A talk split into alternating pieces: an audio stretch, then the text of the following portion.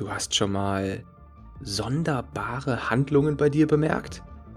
Du hast dich dabei beobachtet, wie du unkontrolliert zum Kühlschrank gelaufen bist und aus deinem Mund sind verrückte Ausreden gesprudelt, weil du auf der Couch liegen bleiben wolltest?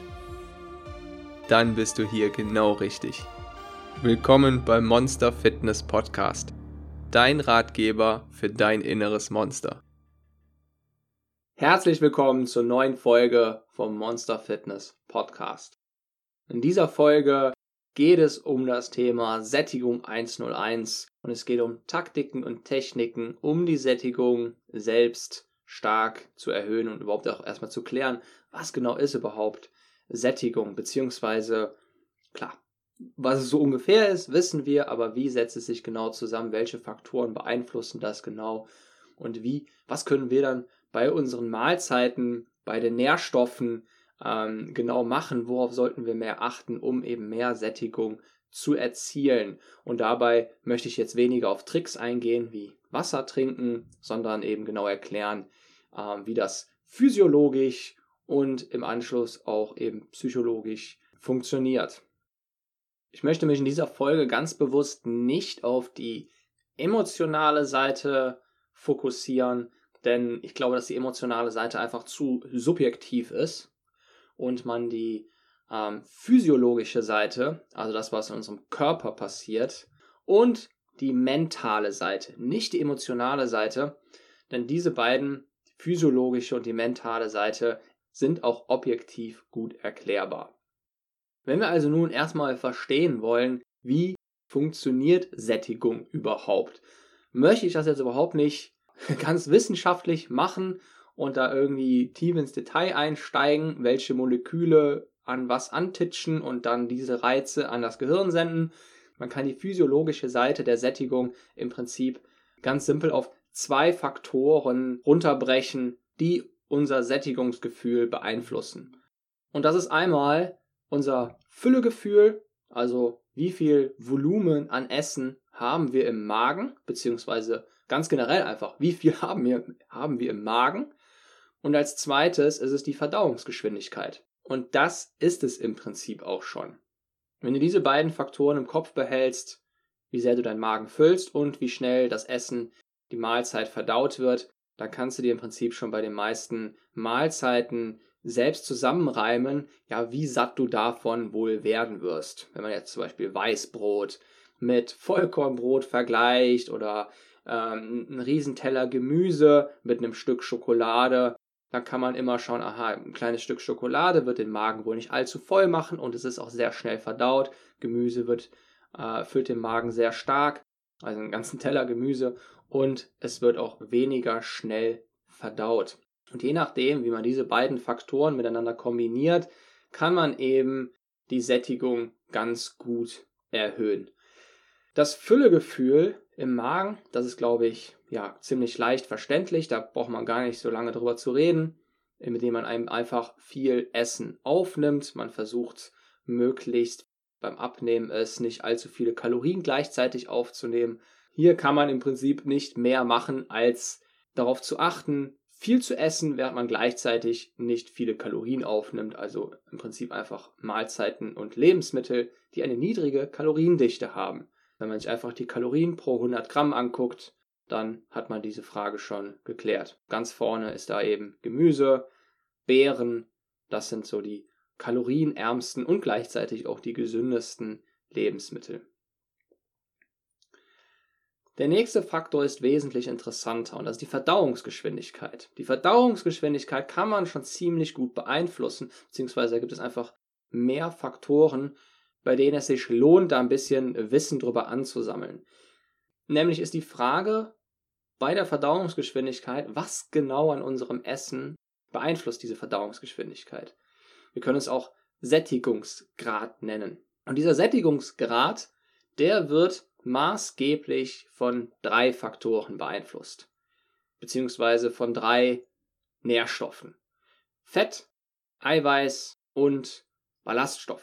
Wobei Ballaststoffe nicht wirklich ein Makronährstoff sind. Die anderen beiden sind Makronährstoffe. Deswegen, es ist eben eigentlich ein Ballaststoff. Die Frage ist aber nun, wie sehr sorgen diese drei Nährstoffe und die wie sehr sorgen die Nährstoffe und die Ballaststoffe dafür, dass wir gesättigt werden und wie sehr lohnt es sich, die in welcher Menge zu kombinieren?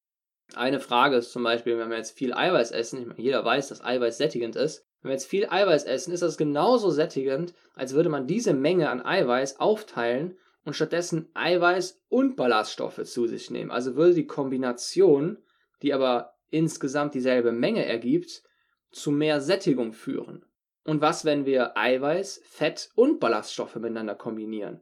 Würde das zum Beispiel noch viel wirksamer sein als eine noch viel größere Portion Eiweiß, wo aber nur Eiweiß drin ist? Und die Antwort ist ziemlich einfach, ziemlich simpel, denn je besser und je abwechslungsreicher wir diese sättigenden Faktoren, also Fett, Eiweiß und Ballaststoffe, miteinander kombinieren, desto stärker fällt die Sättigung aus. Ich habe übrigens extra Kohlenhydrate weggelassen, denn die Kohlenhydrate, kohlenhydratreiche Mahlzeiten sind eben nur dann sättigend, beziehungsweise abgesehen von ihrem Volumen, von dem, wie sie eben den Magen füllen, sind sie nur dann sättigend, wenn sie eben Ballaststoffe mit sich bringen. Genau daran erkennt man ja eben auch die quasi die guten Kohlenhydrate, sowas wie Weißbrot, weiße Nudeln, die haben keine Ballaststoffe und die Kohlenhydrate, die Ballaststoffe mit sich bringen, da braucht man im Prinzip auch einfach nur auf die Ballaststoffe zu schauen, um dann zu entscheiden, ob es gute oder schlechte bzw. sättigende oder weniger sättigende Kohlenhydrate sind. Und noch einfacher kann man es sich machen, indem man einfach nur auf die Ballaststoffe schaut. Also Fett, Eiweiß, Ballaststoffe. Wenn man nun diese drei Faktoren rankt, dann würde Fett ganz unten stehen. Wenn das Ranking so aufgebaut würde, dass man eben auch noch den Faktor Kalorien mit reinnimmt. Denn Fett hat nun mal im Vergleich zu den beiden anderen am meisten Kalorien für das, was es an Sättigung mit sich bringt. Und das ist ja das, wonach wir entscheiden wollen. Also lohnt es sich zum Beispiel, ganz viel Fett zu essen, weil wir davon satter werden, oder lieber viel Eiweiß? Und die Antwort ist eben viel Eiweiß.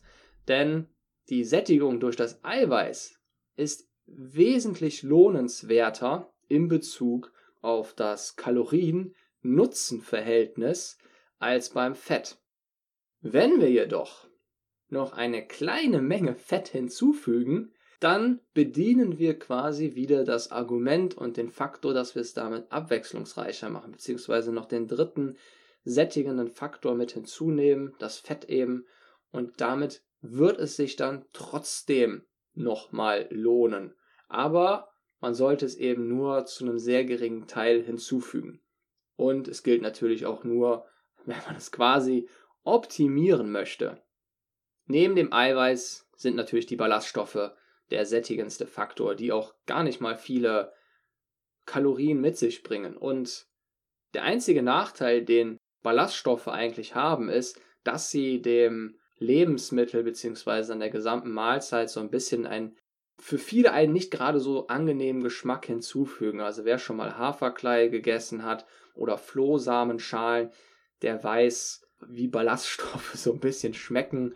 Oder auch wenn man ähm, Schokolade mit einem sehr, sehr hohen Kakaoanteil isst, dann merkt man auch so ein bisschen, wie Ballaststoffe schmecken, denn Kakao ist nichts anderes, aber besteht zum allergrößten Teil einfach aus Ballaststoffen. Und das sorgt meist immer so ein bisschen für so ein bisschen Bitterkeit. Bei den Flohsamenschalen geht es nochmal in eine bisschen andere Richtung. Aber wenn man das irgendwie schafft, der Mahlzeit hinzuzufügen, dann kann man den Sättigungswert nochmal sehr schön und stark erhöhen, ohne gleichzeitig Kalorien hinzuzufügen. Eine sehr interessante Frage ist auch, wie das überhaupt im Magen so funktioniert, wenn man jetzt verschiedene Mahlzeiten oder Lebensmittel miteinander kombiniert. Also sagen wir mal, wir würden Weißbrot essen und anschließend irgendwas Fettiges und dann noch irgendetwas mit vielen Ballaststoffen. Würde dann das Weißbrot einfach durchrutschen und dann kommt das Fett und dann die Ballaststoffe und das wird irgendwie so getrennt behandelt im Magen? Oder würde es sich quasi alles zusammenheften, wie zu so einer Kugel, wie zu so einem Ball, so ein großes Gemisch, wo die äh, schnellen Kohlenhydrate vom Weißbrot mit den Fetten vermischt werden und dann kommen noch die Ballaststoffe hinzu. Und die Antwort ist, genau das ist es. Das heißt, im Magen wird ganz einfach alles miteinander vermischt, solange es aber auch noch im Magen ist. Das heißt, wenn man vorhat, seine nicht so sättigenden Mahlzeiten mit sättigenden Elementen oder anderen sättigenden Lebensmitteln zu kombinieren, sollte man nicht so viel Zeit vergehen lassen. Denn sonst rutscht beispielsweise das Weißbrot oder die Nudeln, die sind dann schon längst verdaut, bis, bis das ballaststoffreiche Lebensmittel im Magen eintrifft und es dann das Weißbrot oder die, die Nudeln noch in etwas sehr Sättigendes verwandelt hätte. Und das ist absolut machbar und eine sehr, sehr praktische Möglichkeit, um eben auch sowas zu essen wie, ja, weiße Nudeln, Pizza, Weißbrot und so weiter. Also Dinge, die eigentlich, äh, von denen man immer weiter essen könnte. Man ist aber, man aber eben darauf verzichtet, weil man, naja, eben weiß, ah, sch schnelle Kohlenhydrate, schlecht, die machen nicht satt.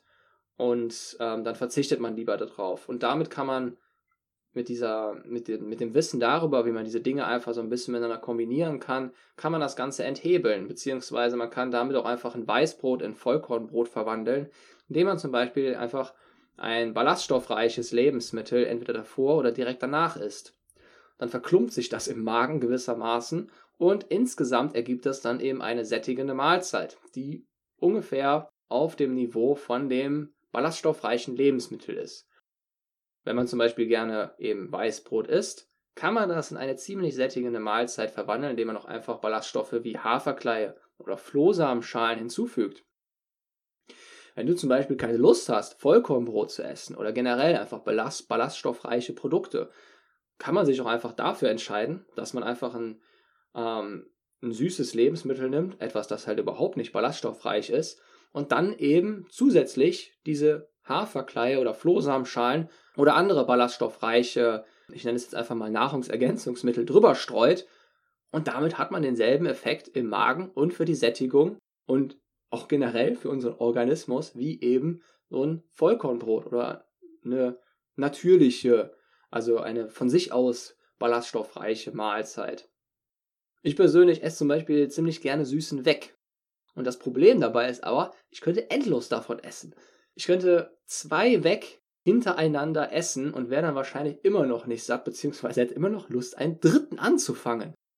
Und um dem einfach einen Riegel vorzuschieben und nicht aufzugehen wie Hefeteig, also ich, streue ich mir je nach Vorliebe und, naja, worauf ich dann halt gerade Lust habe, mehr Lust habe, Haferkleie oder ein paar Flohsamenschalen drüber. Das verändert nicht sonderlich den Geschmack, ganz leicht vielleicht, aber man hat immer noch diesen leckeren Weg der aber dann plötzlich die sättigende Wirkung hat, als hätte man beispielsweise irgendetwas mit Vollkorn oder Rogge gegessen. Kommen wir nun zur, zur mentalen Seite. Es gibt auf der mentalen Seite mehrere entscheidende Faktoren, die man, glaube ich, häufig überhaupt nicht so auf dem Schirm hat. Zuerst mal stellt sich die Frage, wie viele Kalorien hat man sich für den Tag oder die Mahlzeit eigentlich vorgenommen? Und das wirkt sich dann eben so aus, dass wir immer so viel essen, bis wir auch genau diese Vorgabe mindestens erfüllen. Das heißt, wir sind gewissermaßen darauf programmiert, diese unterbewusste Zielvorgabe beziehungsweise dieses Limit auch eben zu erfüllen. Das heißt, selbst wenn die physiologischen Faktoren gleich bleiben, kann es sein, dass du viel mehr isst und erst viel später gesättigt bist, weil du dir an dem Tag, sagen wir mal, ein Kalorienlimit von 2500 statt der sonstigen 1500 gesetzt hast. Alleine deswegen, weil du das im Kopf hast und damit automatisch auch im Unterbewusstsein, wirst du darauf programmiert, für 1000 weitere Kalorien Appetit zu haben. Und genau das ist auch das Fatale an Refeed Days. Wenn wir im Kopf und damit eben auch im, Unter, im Unterbewusstsein vorher einprogrammieren, dass wir an diesem bestimmten Tag so richtig reinhauen können, dann wird unser Appetit und unsere Psyche auch genau darauf fokussiert und daran angepasst. Wir hauen dann auch richtig rein, obwohl wir eigentlich ohne diese Eingebung vorher schon viel früher gesättigt wären und auch befriedigt wären, um es mal so zu nennen. Als nächstes zählt die wahrgenommene Verfügbarkeit der Mahlzeit im Augenblick vor dem Essen. Das heißt zum Beispiel, wenn du weißt, ja, du bist am Buffet und es gibt noch ewig lange Nachschlag, noch ziemlich viel Nachschlag, noch weitere Gänge und dann passt du dich auch automatisch daran an, bevor du überhaupt mit der Mahlzeit angefangen hast. Und dein Appetit passt sich eben an der wahrgenommenen Verfügbarkeit des Essens und deiner Mahlzeit an. Dann etwas, was du bestimmt schon mal gehört hast, ist, dass der visuelle Reiz natürlich immer auch unsere Psyche triggert. Also wie groß ist die Portion? Ist die Portion größer? Passen wir unseren Appetit daran an. Ist der Teller größer? Passen wir auch unseren Appetit daran an.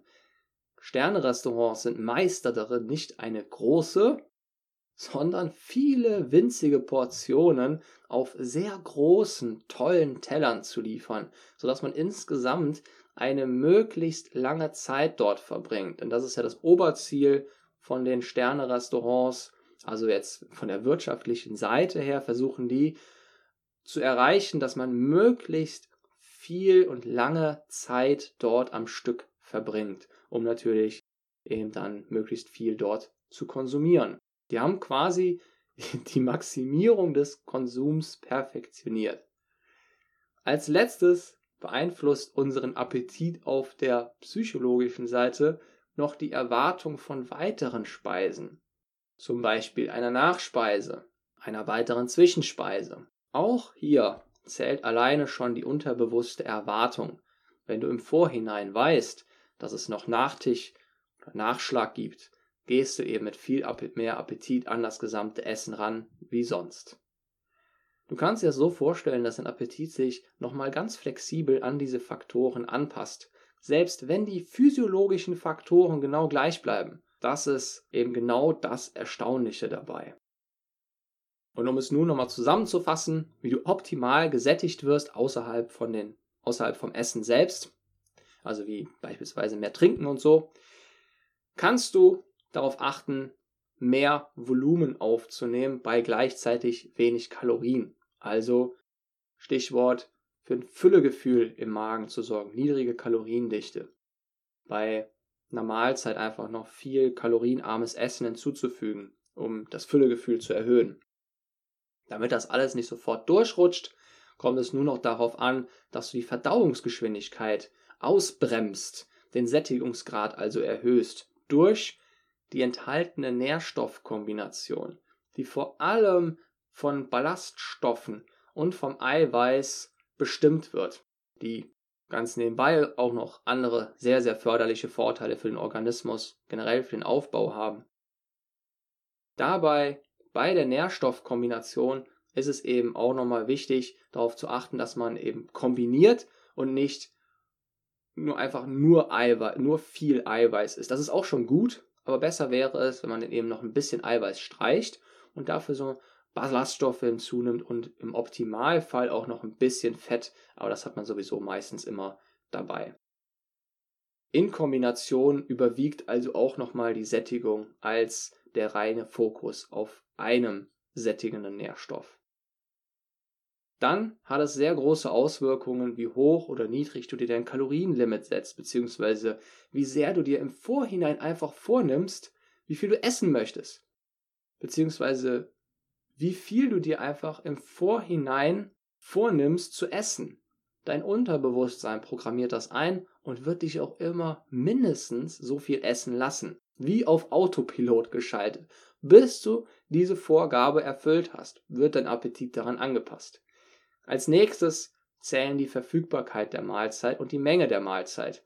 Nimm lieber kleinere Portionen, mach eine Pause, trinken, dann erst weiter essen. Mach dir nicht bereits im Vorhinein eine Riesenportion, sondern nimm dir vor, nach dieser kleinen Portion auch satt zu werden. Hört sich komisch an, aber bereits dieses Vornehmen davon satt zu werden und das als genug anzusehen, hat eine immense Wirkung auf unseren wahrgenommenen Appetit als wenn wir eben diese Riesenportion da haben und wissen, ja, die haben wir jetzt vor uns und diese Riesenportion ist jetzt eben für uns eingeteilt.